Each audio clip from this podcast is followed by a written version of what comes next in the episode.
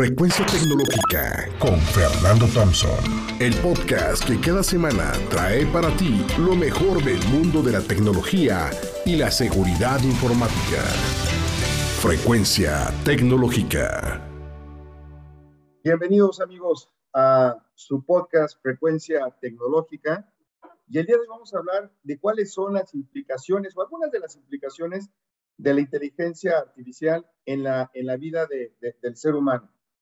Mira, la verdad es que cada mañana que nos levantamos y, en nuestro día a día nos acompañan y nos rodean muchos, o podríamos decir que inclusive demasiados, dispositivos inteligentes, relojes, televisores, eh, frigoríficos, refrigeradores, sistemas de seguridad, aspiradoras y hasta juguetes. Entonces, un listado que se encuentra en continuo crecimiento y se antoja cada vez más cercano a lo infinito, es este precisamente, los dispositivos inteligentes. O sea, incluso eh, nos hace pensar que digamos que lo único que dejaría de funcionar de forma inteligente sería el ser humano si seguimos dependiendo de estos, estos dispositivos, ¿ok? Ahora, todos estos avances forman parte de la evolución de la inteligencia artificial y se entiende como la combinación de algoritmos planteados con el propósito de crear máquinas que presentan las mismas capacidades que el ser humano en cuanto a entornos pensantes, de raciocinio, de toma de decisiones. Aunque podríamos decir que la inteligencia artificial se trata de un término relativamente reciente, pues la verdad no, porque hace poco más de 60 años que se empleó eh, de la mano del informático John McCarthy y él acuñó por primera vez el término durante una conferencia en Dartmouth, en la Universidad de Dartmouth, en 1956.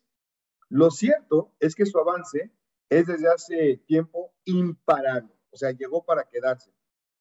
La inteligencia artificial se presenta ya en las realidades sociales de nuestro mundo postmoderno como un fenómeno complejo que tiene usos y aplicaciones múltiples en casi todas las actividades humanas. Ahora, lo que se presagia en un futuro próximo es su implementación continua y general en los dominios de la política, cultura, economía, industria. En consecuencia, el objetivo de, este podcast es describirte cuáles son algunas de estas implicaciones eh, en la inteligencia artificial para, para nosotros, para los seres humanos.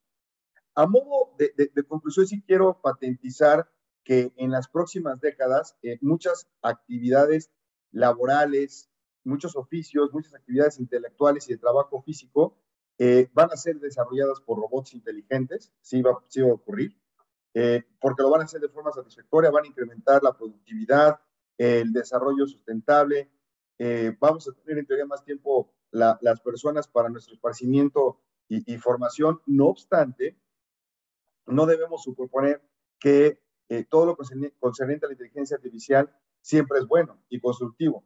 Por lo tanto, tenemos que hacernos preguntas y asumir una posición crítica si el desarrollo de, lo que es el desarrollo de la inteligencia artificial va a ayudarnos o no. Hay que analizar todas las aristas de este fenómeno.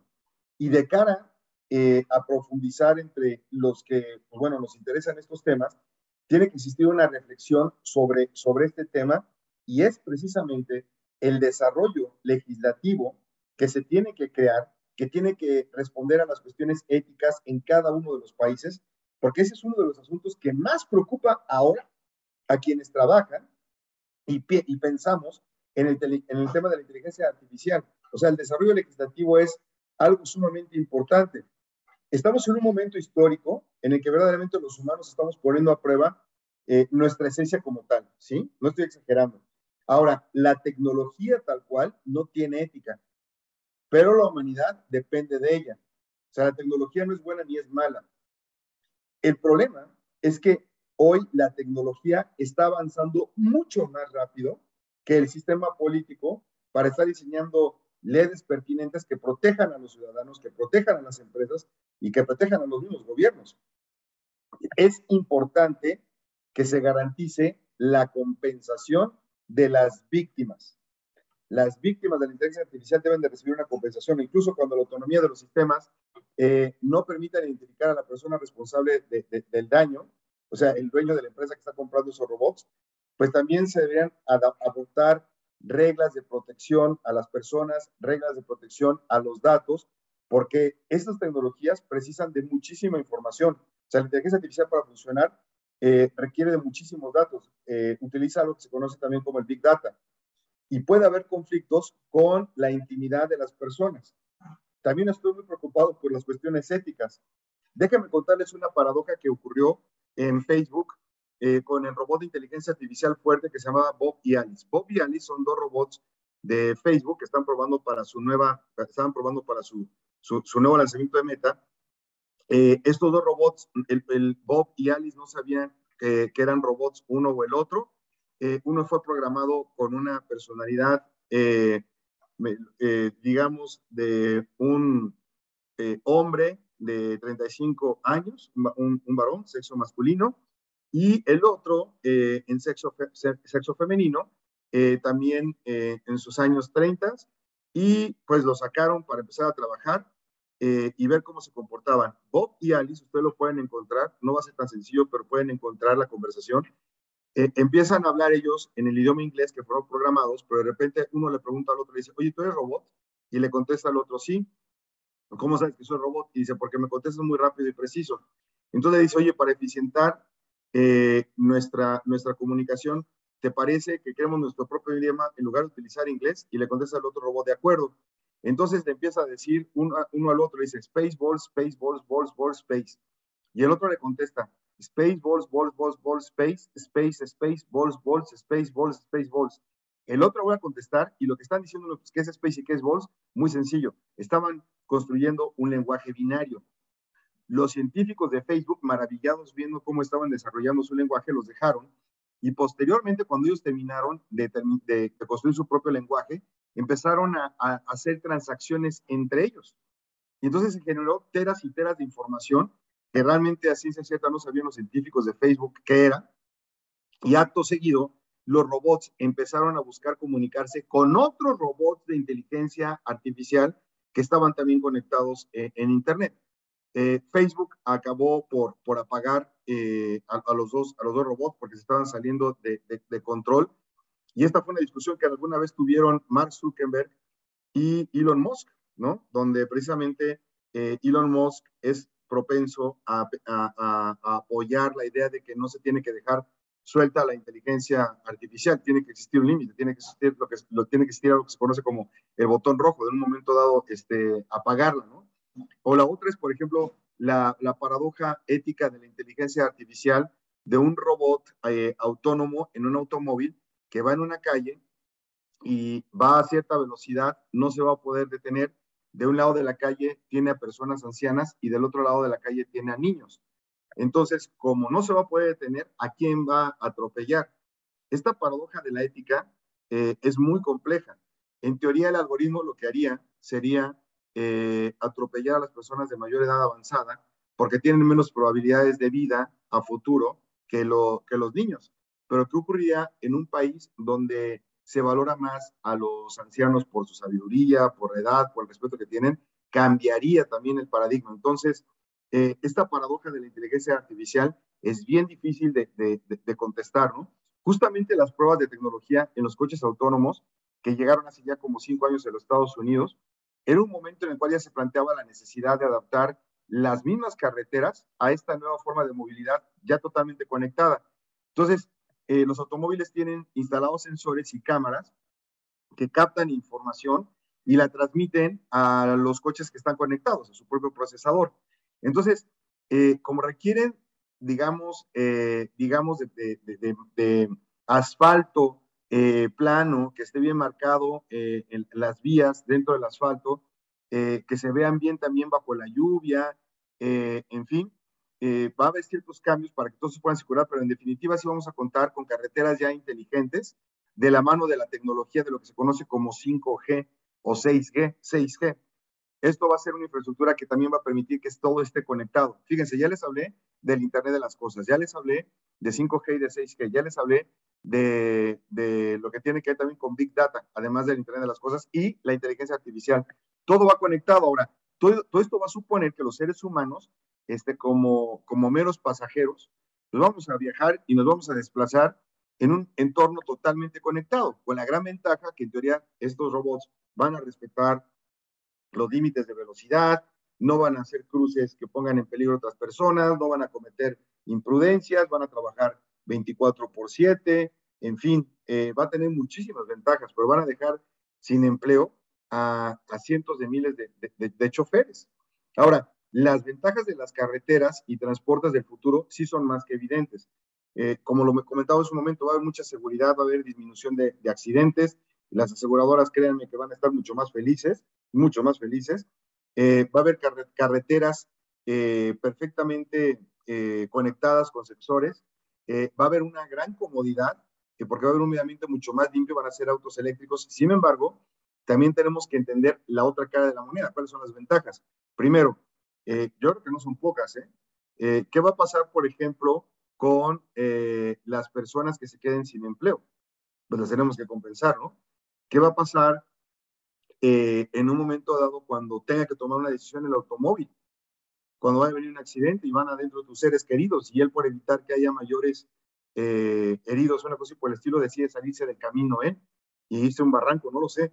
En fin, toda esta tecnología que está tan desarrollada y que lo llevan consigo, la verdad, hay un serio problema porque, por ejemplo, eh, hay un tema que en inglés se le conoce, un término que se llama eh, como bias, ¿no? O vías. Entonces, ahí lo que puede ocurrir, amigos, es eh, que como está programado por un cierto grupo de personas, que puede ser de Stanford, puede ser de MIT, o lo que quieran, pero normalmente son varones, anglosajones, la gran mayoría, hay muy pocas mujeres, hay muy pocas personas de minorías como latinos o, afroamericanos, no, no, hay, mucho. Entonces, no lo hacen a propósito, pero llegan a ocurrir situaciones como, por ejemplo, eh, busquen ustedes en internet eh, el nombre David Dow. David Dow y Delta. Me permito explicarles qué fue lo que ocurrió. Eh, era un vuelo de Delta que iba completamente lleno y necesitaban que un empleado de Delta, un capitán, volara en ese avión porque tenía que mover un avión hacia otro lado. Entonces un algoritmo determinó quién era la persona que tenía que bajar, bajar del avión con boleto comprado y pues bueno, le tocó a este señor David Dow.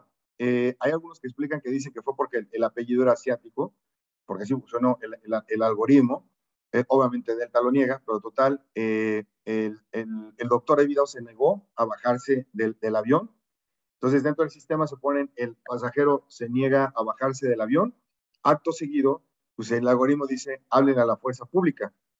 Y sin más, con uso de fuerza excesiva, bajaron literalmente arrastrando a, David Dow, literalmente arrastrando ¿eh? por el pasillo del, avión. Eh, lo lastimaron a esta persona, le lastimaron la, cara y demás, digo, ya han de haber llegado ahí a algún arreglo, pero vean lo que sucede cuando los algoritmos eh, por sí solos empiezan a tomar decisiones, ¿no? Muy poca gente sabe que tuvo que ver con la inteligencia artificial. ¿Cuáles son los países más avanzados en inteligencia artificial? Dos. Estados Unidos y Canadá. G-Mafia, es como se le conoce, G-Mafia es precisamente, eh, no les gusta que les digan así, pero lo son, y porque coinciden eh, las siglas con la G-Mafia, que es eh, Google, Apple, Facebook, Amazon e IBM. Búsquenlo, así como la, la G-Mafia, ¿no? De, es, Google, Microsoft, Facebook, Apple, y, e IBM. O sea, ahí van todas las siglas, y mafia. Y del otro lado está BAT, BAT, y ahí está Baidu, está Alibaba y está Tencent, que son las tres compañías que están en China y son los más avanzados.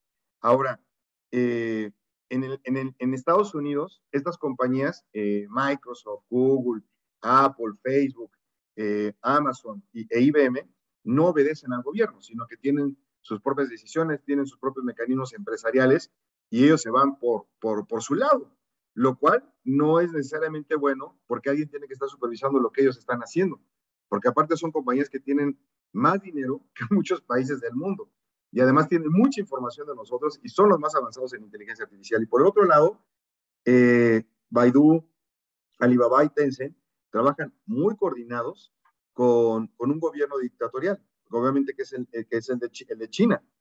Y, y, bueno, hasta donde puedan avanzar y demás, eh, si hay cosas que pueden convertirse espeluznantes, yo creo que es una pregunta muy importante que nos tenemos que hacer todos nosotros de qué, cuáles van a ser los derroteros de la inteligencia artificial.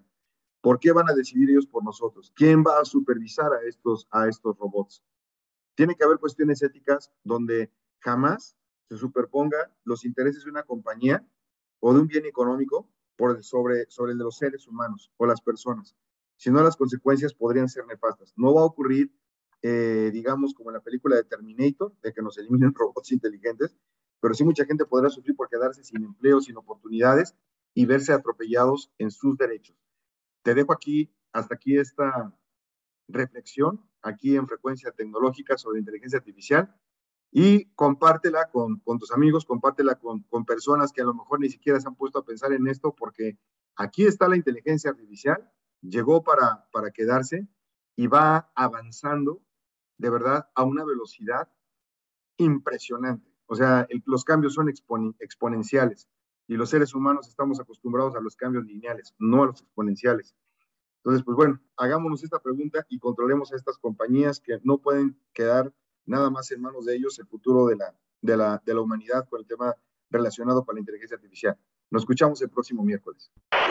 Esto fue Frecuencia Tecnológica con Fernando Thompson, el podcast que cada semana trae para ti lo mejor del mundo de la tecnología y la seguridad informática. Frecuencia Tecnológica.